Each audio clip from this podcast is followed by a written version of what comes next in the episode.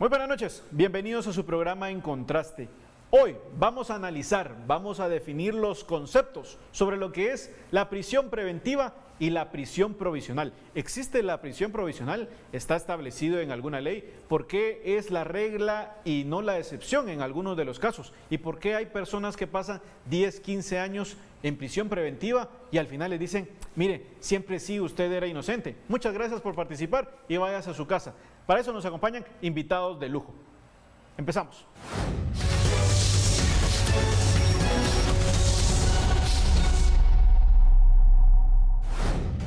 Damos inicio a esta mesa de diálogo como todos los jueves, presentando a nuestros distinguidos invitados, a nuestro distinguido panel de analistas, donde vamos a platicar acerca de un tema que sale a colación cada cierto tiempo, porque cada cierto tiempo tenemos un tema mediático sobre el tema de la prisión preventiva y la prisión provisional, y aparte vamos a hacer un recorrido sobre el tema de la elección de magistrados. Para eso nos acompaña el abogado analista en Derecho Constitucional Mario Fuentes de Starac. Muy buenas noches licenciado, bienvenido. Muy buenas noches, muy buenas noches a los televidentes de, TV Azteca, muy buenas noches a los distinguidos eh, compañeros panelistas. También nos acompaña el licenciado José, José González, él es analista eh, independiente en temas legales. Muy buenas noches, licenciado. Muy buenas noches, Joseph. Muchas gracias siempre por el espacio. Un saludo a mis compañeros de mesa también. Y nos acompaña el licenciado Juan Guevara, él es analista en Derecho Penal. Muy buenas noches, licenciado, bienvenido. Buenas noches, Joseph, y buenas noches a todos y a todas. Bien, vamos a dar inicio con esta definición, porque primero hay que, hay que hacer la aclaración, hay que poner los conceptos claros. Ahí yo sé que muchos, bueno, yo creo que los tres han incursionado en el tema de la educación en el tema de la docencia. Y ya saben que lo primero que hay que hacer es definir conceptos y para nuestra audiencia eso es importante para tener bien claro pues cuál es la definición, cuál es la diferencia entre estos términos de prisión preventiva y prisión provisional. Porque valga decir que algunos de sus colegas los utilizan como sinónimos, los utilizan indiscriminadamente. Y hay algunos otros que dicen que la prisión provisional ni siquiera se hace mención en ninguna de las leyes. Pero ustedes son los expertos, así que aclaremos un poco los conceptos. Licenciado Mario, eh, qué es la prisión preventiva, qué es la prisión provisional y de dónde vienen estos conceptos que tenemos actualmente que han causado, a, la larga sí han causado muchos problemas a muchos, a cientos de guatemaltecos que han tenido que estar a veces nueve, diez años en la famosa prisión provisional. Eh, muchas gracias, eh, Joseph. Pues eh, mire, básicamente tal es hacer una una referencia a que eh, el, proceso, digamos, penal acusatorio, que es el que impera en Guatemala, en él se privilegia la libertad y se privilegia la presunción de inocencia. Eh, entonces, la Constitución claramente establece que eh, cuando una persona es aprendida o es capturada, por, eh, digamos, las, eh, la, la, la, autoridad, por las fuerzas eh, de seguridad, pues tiene que poner a disposición de un juez a, ese, a ese detenido dentro de las seis horas siguientes a su detención. No puede exceder de esas seis horas. Entonces, cuando se pone a, se consigna, digamos, este detenido ante el, el, el, tribunal, pues el tribunal tiene la obligación de eh, escucharlo, de, oírlo eh, dentro de las 24 horas siguientes. Es decir, que el, digamos, el capturado, el detenido, el sindicado, pues se encuentra en, una situación de detención hasta el momento en que se, eh, se le escucha por el juez, ¿verdad? Se toma su declaración indagatoria. Pero ¿qué sucede, digamos, en la práctica? En la práctica es que esto no está ocurriendo. ¿verdad? Y eh, el juez exclusivamente lo único que hace es eh, hacerle ver al detenido el, motivo de su detención y no lo escucha. ¿verdad? Que aquí hay una clara contravención a lo que establece la Constitución. Y entonces, ¿cómo queda esta persona, eh, este detenido? Pues este detenido teóricamente debiera de quedar, si no ha sido escuchado, más allá de esas 24 horas, pues debiera de quedar, digamos, eh, eh, bajo, digamos, bajo el, libre, porque no, no hay, digamos, una figura. Eh, la detención ya terminó, digamos, al final de ese periodo. Entonces, ¿qué es lo que hacen los jueces? Pues simplemente se sacan de la manga eh, esto de la prisión provisional. La prisión provisional, pues no, no está prevista en, en la ley, no está prevista en la Constitución, sino que solamente la prisión preventiva que sería como consecuencia de la declaración que presta el sindicato, pues entonces el juez, si considera que hay un delito o hay, eh, digamos, se presume la comisión de un delito y hay indicios racionales eh, de, que este eh, sindicato pudiera haber participado en la comisión de ese delito, pues entonces se, se, se, se le, se, le, se le, digamos, se, le, se decreta la prisión provisional o la prisión preventiva.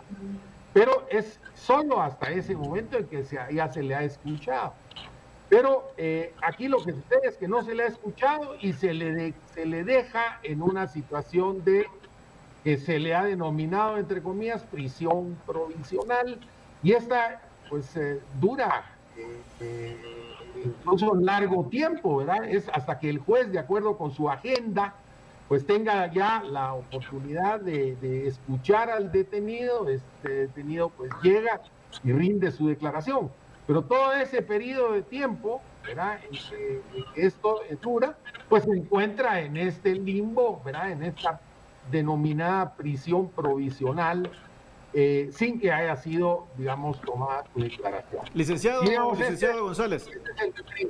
Licenciado González, eh, como bien mencionaba el eh, licenciado Fuentes, pareciera que la previsión provisional se la sacan de la manga a los jueces y pasa gente, hemos, hemos sabido de casos bastante serios donde la gente ha pasado sin ser escuchada y han pasado años en esta en esta figura. Luego salen, los escuchan y mire, mire, sí, siempre no, ¿verdad? Buena onda, pero gracias. Eh, a su casa, ¿verdad? No, disculpe. Eh, ¿Qué pasa con esos estudios que ha hecho el licenciado José González sobre esta figura? Si nos podía también aclarar un poco esto de que no aparece en ninguna ley la, la, prisión provisional como tal. Tengo entendido que sale en el artículo 10 de la Constitución donde se hace referencia y algunos juristas se agarran de ahí. Eh, lo escucho, licenciado González. Sí, muchas gracias, Joseph. En términos generales, eh, bueno, coincido mucho con, las apreciaciones del licenciado Mario Fuentes. Efectivamente, hay un problema de legalidad en, materia de la prisión provisional, digamos. Efectivamente, está referida en el artículo 10 de la Constitución Política de la República, pero esto obedece a un desfase que en su momento ocurrió con el código que anteriormente regía las disposiciones procesales penales, ¿verdad? De hecho, la Corte de Constitucionalidad, a partir de sentencia del año 2001, eh, expediente 1034-2001, de hecho, eh, aclara y dice, mire, en términos generales, no le vamos a cambiar a esto de, tomato, tomato. Eh, esto es prisión, cuando se refiere a prisión provisional y toda disposición que se refiere a ella, se refiere a la prisión preventiva. Y la prisión preventiva es exactamente lo que nos explicaba el licenciado Mario. Es aquella que se decide que vamos a dejar a una persona privada de su libertad. Y ojo con esto, que los estándares internacionales exigen que sea una medida excepcional, ¿verdad? Y que persiga fines legítimos.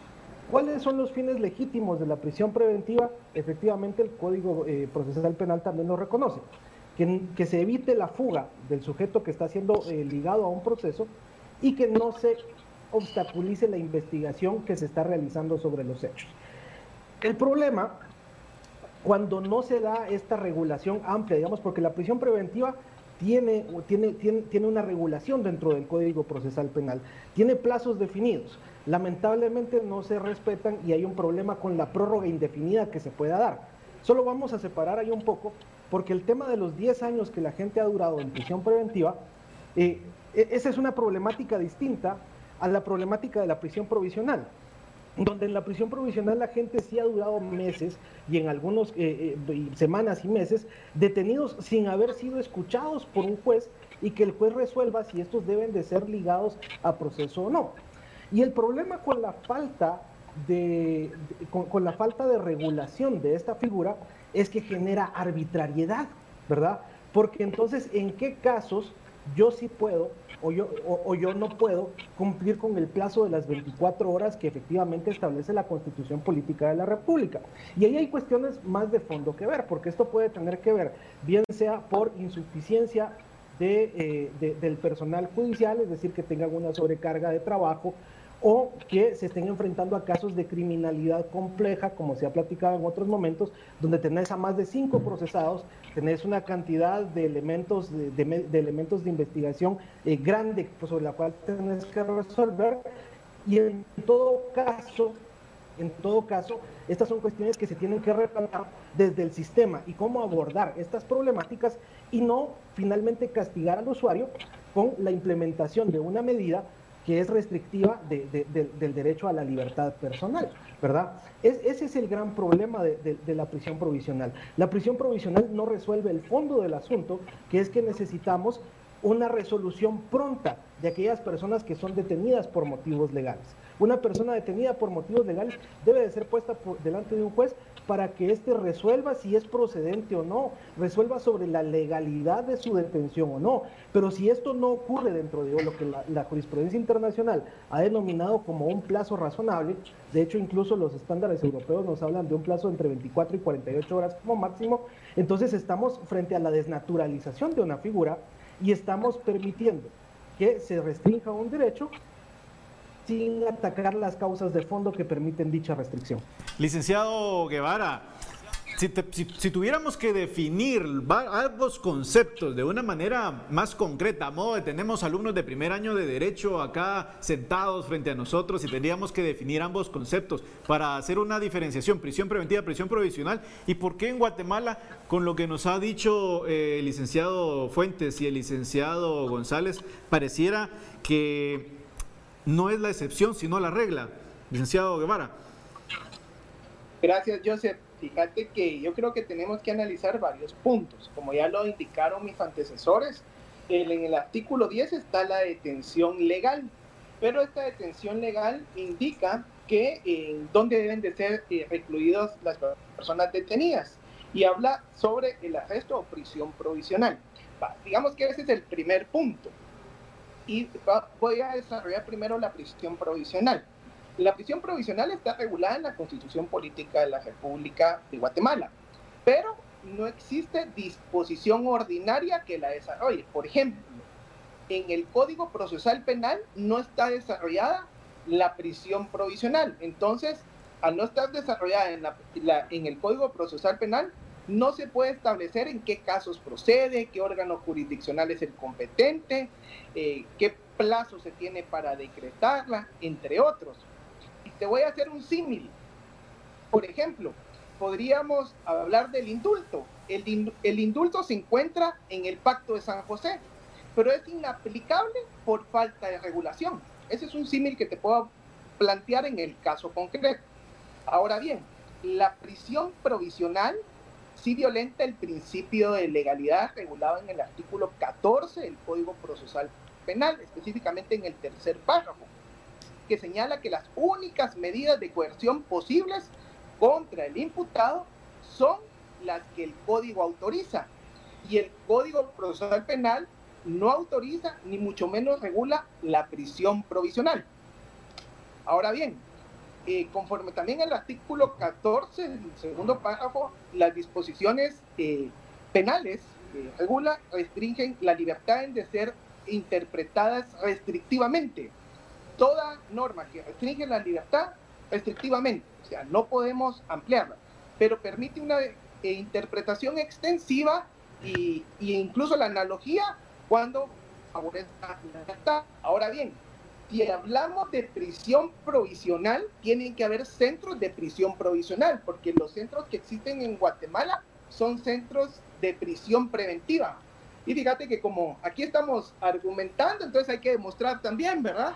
Porque los que nos escuchan podrán decir, pues sí, ustedes hablan de todo, pero no nos prueban nada. Y fíjate que casi, casi que estás, casi que estás en tribunal, casi que estás en tribunal, licenciado. pero, pero aquí hay que probar. Fíjate vos que el Ministerio de Gobernación, en oficio número 12.294-2019, baja LBR-BO, a través de la Dirección de Enlace de Acceso a la Información Pública, Dirección General del Sistema Penitenciario, firmado por eh, la licenciada Leticia Ruano, que es la subdirectora en funciones de la subdirección operativa, indica lo siguiente. Se solicita información pública si existen centros de detención de prisión provisional. Y ella responde, sobre el particular se informa que de acuerdo a los archivos existentes que obran en esta institución, se constató que no hubo registro alguno de que existieran centros de prisión provisional, por lo que no será posible proporcionar información solicitada. Ahora bien, y el mismo Ministerio de Gobernación, a través de la Dirección General del Sistema Penitenciario, te indica que no existen centros de prisión provisional, entonces ¿cómo es posible que acaten las órdenes de los jueces para ingresarlos en prisión provisional? Si el artículo 5 dice que no pueden, no están obligados a obedecer órdenes que no estén de conformidad con la ley y de conformidad con la ley no existe la prisión provisional. Y este aspecto es relevante porque el mismo Estado indica que no existe la prisión provisional. Lo que sí existe es la prisión preventiva. Ahora bien, como lo manifestó uno de los colegas, el licenciado José González también, la prisión provisional fue regulada en el Código Procesal Penal derogado, que era el decreto 52-73 del Congreso de la República de Guatemala. Y en el artículo 541 regulaba la prisión provisional y, e indicaba que por medio del auto de prisión provisional el juez asegura el resultado del juicio y formaliza la detención de una persona dentro del proceso. No que, que la prisión previsional equivale a la prisión preventiva regulada en el Código Procesal Penal, tal y como lo había mencionado el eh, colega eh, José González. En ese sentido, es ilegal porque no está en el Código Procesal Penal que se esté dictando una prisión provisional. Lo que sí existe es la prisión preventiva. Vamos, vamos, vamos a, licenciado Juan, vamos, vamos a darle a paso al tema de la prisión preventiva con el licenciado Fuentes, pero dándole el enfoque lamentablemente ya tenemos poco tiempo para este primer bloque eh, y el tema está súper interesante. Eh, los argumentos de ambos, de los tres, están muy buenos. Y es que, licenciado Fuentes, se ha vuelto prácticamente la regla y no la excepción. ¿Por qué, licenciado Fuentes, en Guatemala, si habiendo tres juristas destacados como los que están en esta mesa y muchos más, tienen claro que es ilegal, que no funciona, que no existe, que está desfasada porque ya pasó en otro, en una reforma, un código? ¿Por qué es la regla y, no la excepción, eh, licenciado Fuentes? Pues, eh, pues como le decía al principio, nosotros tenemos eh, en Guatemala, eh, rige el proceso penal acusatorio en donde se privilegia precisamente la libertad, la, la, presunción de inocencia, la publicidad, em, y, pues indudablemente la libertad está plasmada en ese, en ese código procesal penal actual, ¿verdad? Y por eso es que eh, se establecen claramente principios, ¿verdad? Como, por ejemplo este de la detención, que la detención no puede exceder de, digamos, de, los, las seis tiempos, horas más los tiempos procesales, los tiempos procesales se los pasan al final por alto, como que no, como que no, no se respetan, licenciado. Se vuelve esto una, ahí sí que la regla en vez de la excepción. Ahora, el código, el código procesal penal recoge la, la, figura de la prisión preventiva, pero en realidad es la de la prisión provisional que estaba regulada en el código anterior y en la misma constitución, por ejemplo, en todo el tema de los antejuicios para diputados, se habla de prisión provisional, auto de prisión provisional, calcado en el código procesal penal anterior. Entonces, son para mí son sinónimos, la prisión preventiva y la prisión provisional, pero esta nada más se puede decretar cuando ya se ha ligado a proceso penal al sindicado eh, y se encuentra, pues eh, primero se califica de que hay un, la comisión de un delito y que existe también los indicios racionales en contra de ese sindicado para que pueda, digamos, ser procesado y eventualmente que se que se mantenga en una situación de restricción o de privación de su libertad. Entonces, eh, pero ¿qué sucede en ese, en ese ínterin entre que no se le ha tomado la declaración, no se le ha ligado a proceso, eh, no se ha establecido si hay delito y, y, si hay indicios racionales de la comisión de ese delito por parte del sindicato? Entonces, ahí está el problema. Es un, es un limbo. Entonces, ¿qué es lo que hace? Que se está prácticamente prorrogando de facto la, llamada detención, eh, detención, que es la única figura que se utiliza en el Código Procesal Penal a partir de la captura y o de la aprehensión del sindicato. Entonces continúa en esta función de detención, le llaman prisión provisional, pero en realidad es la misma extensión de la, de la detención eh, de manera indefinida hasta que el juez, de acuerdo con su agenda, por eso digo, depende de la agenda del tribunal. Está, está, sujeto a que el tribunal tenga el tiempo para recibir la declaración del, del sindicato y en todo caso para que ya pueda tomar las decisiones sobre esa base de haber declarado.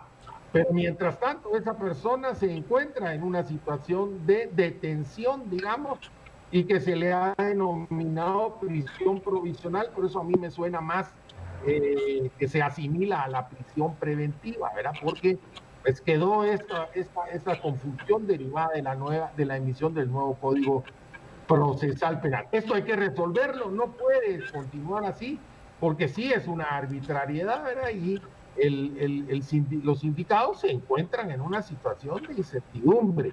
Y lo menos que puede existir en un proceso penal es la incertidumbre, porque eso sí es una situación que está, debe estar fuera de, toda posibilidad. Hay que tener absoluta y total certeza jurídica en eh, los distintos actos dentro del proceso penal. Bien, vamos a ir al primer corte de la noche y regresamos con el licenciado González y el licenciado Juan sobre más temas acerca de este tema prisión preventiva, prisión provisional y cómo le puede afectar a cualquier guatemalteco, porque nadie está libre de caer en cualquiera de estos limbos que bien mencionaban acá los licenciados. Vamos al primer corte y regresamos.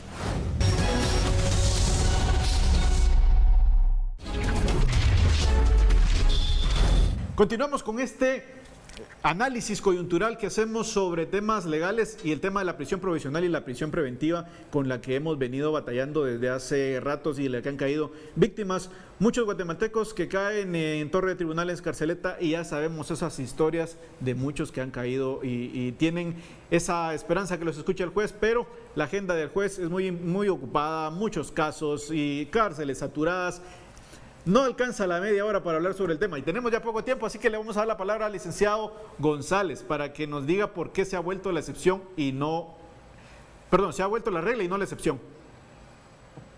Muchas gracias, Joseph. Creo que, creo que hay que valorar varias cuestiones. Los países que tienen un alto índice de uso de, las, de, la prisión preventiva puede obedecer, a, es un fenómeno que puede tener múltiples causas.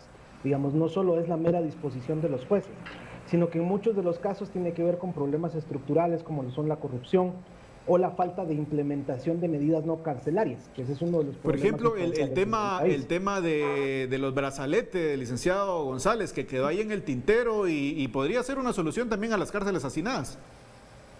Exactamente, porque regresamos al tema de los fines que tiene que tener una restricción de libertad en un proceso penal.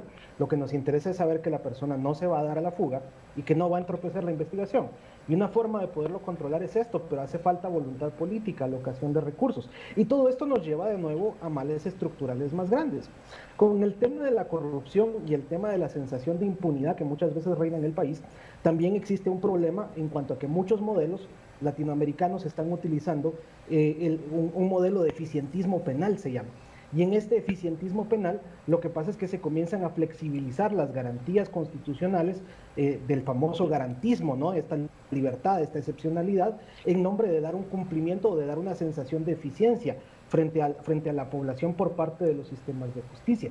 El problema es que eso no se resuelve a través de la prisión preventiva o la prisión provisional. Eso se resuelve únicamente a través de la implementación de sentencias y de justicia pronta.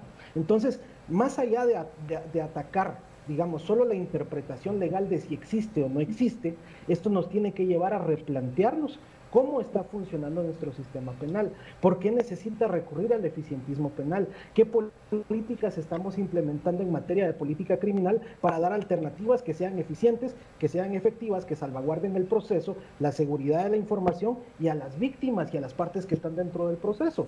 Entonces, eh, no podemos dar una respuesta simple a este fenómeno, aunque pareciera muy sencilla la problemática, pareciera que es una falta de, mera interpretación jurídica, cuando en realidad es un problema estructural que está afectando al sistema de justicia y que finalmente restringe, como bien dijiste, a cualquiera de las personas que por cualquier razón no pueda ser escuchada dentro de los plazos legales o se le prorrogue la prisión preventiva por muchos años sin, que exista una justificación real para ello. El licenciado Guevara, esto va más allá, como bien lo menciona el licenciado González, de una mera mala interpretación o de la arbitrariedad para interpretar de algunos donde lo toman como un sí o un no. Es un problema mm, más profundo, pasa por un tema constitucional, licenciado Guevara. ¿Cómo, cómo lo ve usted? ¿Cómo se podría pues darle hasta cierto punto una salida a esta problemática eh, tan, tan profunda, que no es de terminología, sino tan profunda en términos enraizados en el sistema legal. Sí, yo considero que no todo es responsabilidad de los jueces. ¿Por qué?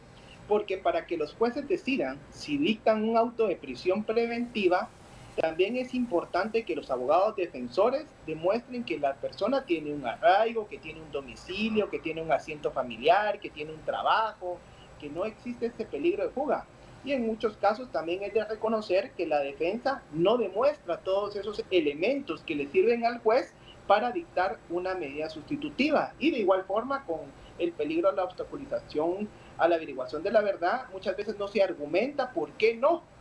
Eh, la persona no podía influir en la investigación de manera negativa y eh, por qué debe ser aplicado una medida sustitutiva de conformidad con el artículo 264. Ese es un punto que podría ser eh, atacable a la defensa. Hay otro punto, es que los jueces en algunos casos tienen temor que se indique que otorgaron una medida sustitutiva eh, y que ya los estén vinculando en actos de corrupción. Entonces, para que no los vinculen en actos de corrupción y que no digan que hubo tráfico de influencias o algún cohecho, entonces mejor dictan la prisión preventiva. Y hay otros aspectos también que, que atienden al Ministerio Público, es que muchas veces faltan al criterio de objetividad que, que la ley les ordene conforme con el artículo 108 del Código Procesal Penal y uno de su propia ley para indicar en qué casos también ellos pueden solicitar una medida sustitutiva. Pero escuchamos que en todos los casos, o en la mayoría de los casos, no en todos, en la mayoría de los casos, solicitan prisión preventiva en contra de las personas. Y también, unas veces por instrucción del jefe, otras veces porque tienden a tener temor de que van a decir que recibieron dinero y que por eso fue que no, no, no pidieron una prisión preventiva. Entonces hay en algunos casos donde también el fiscal tiene temor o por falta de objetividad. Y eso lo que hace es que eleva la estadística de prisión preventiva innecesaria y genera un hacinamiento en los centros de detención preventiva. Son algunos de los puntos que considero que son también relevantes a la hora de analizar la prisión preventiva. Mis estimados licenciados, es un tema tan complejo y este programa se ha caracterizado por no solo quejarse y, y analizar y quedarse en eso, a mí me gustaría, y no sé si, si cuento con ustedes, que este programa pudiera darle seguimiento al tema. Tal vez tener un Zoom, nosotros cuatro después del programa, ver, ver cómo está su agenda y reunirnos nuevamente fuera del programa para poder plantear algo viable, tal vez no una solución, pero sí algo viable para aportarle al país en un tema tan complejo y en el cual ustedes pues son, son expertos. Tengo representantes de SEDECON, representantes de muchas asociaciones y expertos en temas penales, donde de parte del programa podríamos darle apoyo a una propuesta seria, una propuesta formal para hacer un cambio y, que el programa pase no solo de estar hablando, sino pasemos de veras a la acción, que esa es la finalidad de estos espacios. No sé si les parece eh, la idea, si están de acuerdo. Totalmente de acuerdo. Perfecto, perfecto. Bueno, vamos a concluir este programa, pero yo me quedo agendando la reunión con los tres licenciados para esta semana y más adelante, eh, en otro programa, vamos a dar los avances que hemos tenido en este proceso para proponer en vez de quejarnos, como bien se menciona muchas veces en este tipo de espacios. Así que les agradezco a mis estimados invitados y le agradezco a usted los 30 minutos que estuvo pendiente con nosotros. Nos vemos el próximo jueves en punto de las 10.30 para otro tema coyuntural, donde no yo le pongo acá el tema sobre la mesa, usted en casa saca y crea su propia opinión. Nos vemos.